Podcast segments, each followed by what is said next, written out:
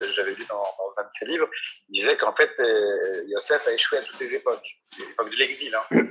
Alors, je me suis dit dans ma tête, mais, mais, mais il n'a probablement pas échoué dans cette dimension de Machir Ben Yosef. Alors justement, justement, voilà. C'est là, où ça compense.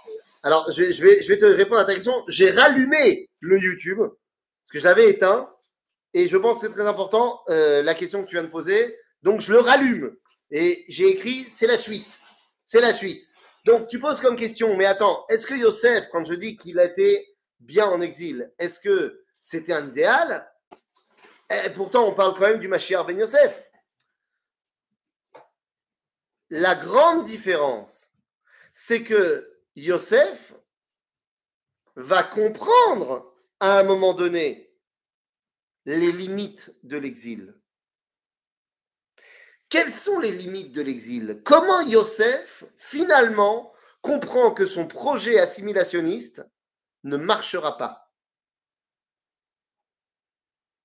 Il ne marchera pas parce qu'au final, il n'arrive pas à acquérir tout en Égypte. On a dit, d'abord les gens leur vendent ses biens, et ensuite les animaux, et ensuite machin, et finalement ils, finissent par se vendre eux-mêmes. Seulement la Torah nous dit, mais Admat Kohanim, Yosef n'a pas pu les acheter. Parce que c'est une loi de Pharaon que les prêtres égyptiens, ils sont hors jeu. En d'autres termes, Yosef, il peut influencer. Il peut amener un peu de monothéisme un peu partout.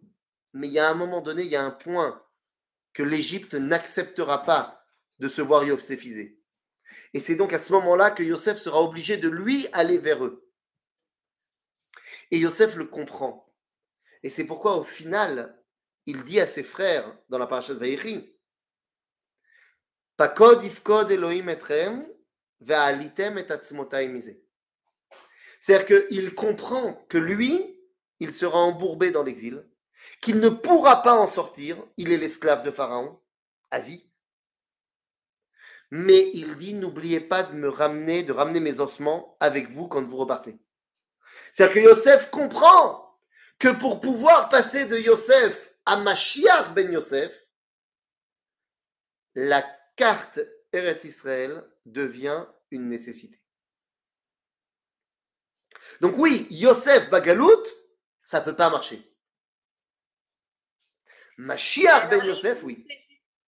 Oui, vas-y. Alors, l'exil, c'est juste une punition ou où il y avait quelque chose, parce que quand même, Akadosh il l'a envoyé, il l'a mis à cette place, etc., etc. C'était. L'exil, c'est une punition, mais ça ne veut pas dire que dans cette punition, on ne doit pas y trouver des choses. On ne doit pas y trouver des choses importantes. Et des tikkunim à faire. Ah bah, putain, il m'a muté. Non, t'es sur silence, je pense. Voilà, il m'avait muté. Je me suis démuté. L'exil est une punition, mais c'est pas pour ça qu'il n'y a pas des choses à en apprendre.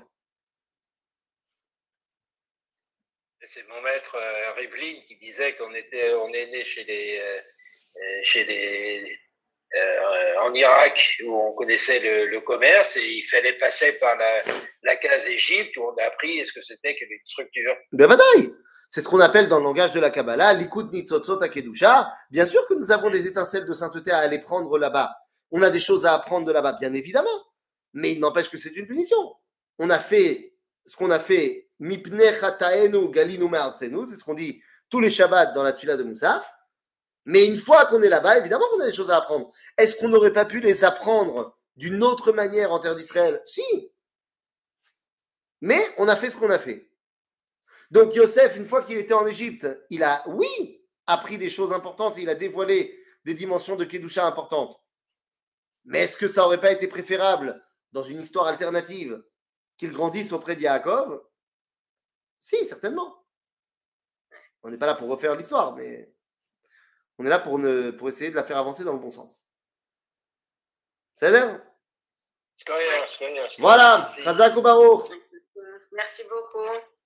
Bon, ce que, ce que tu as dit, c'est que Eric, Eric il a,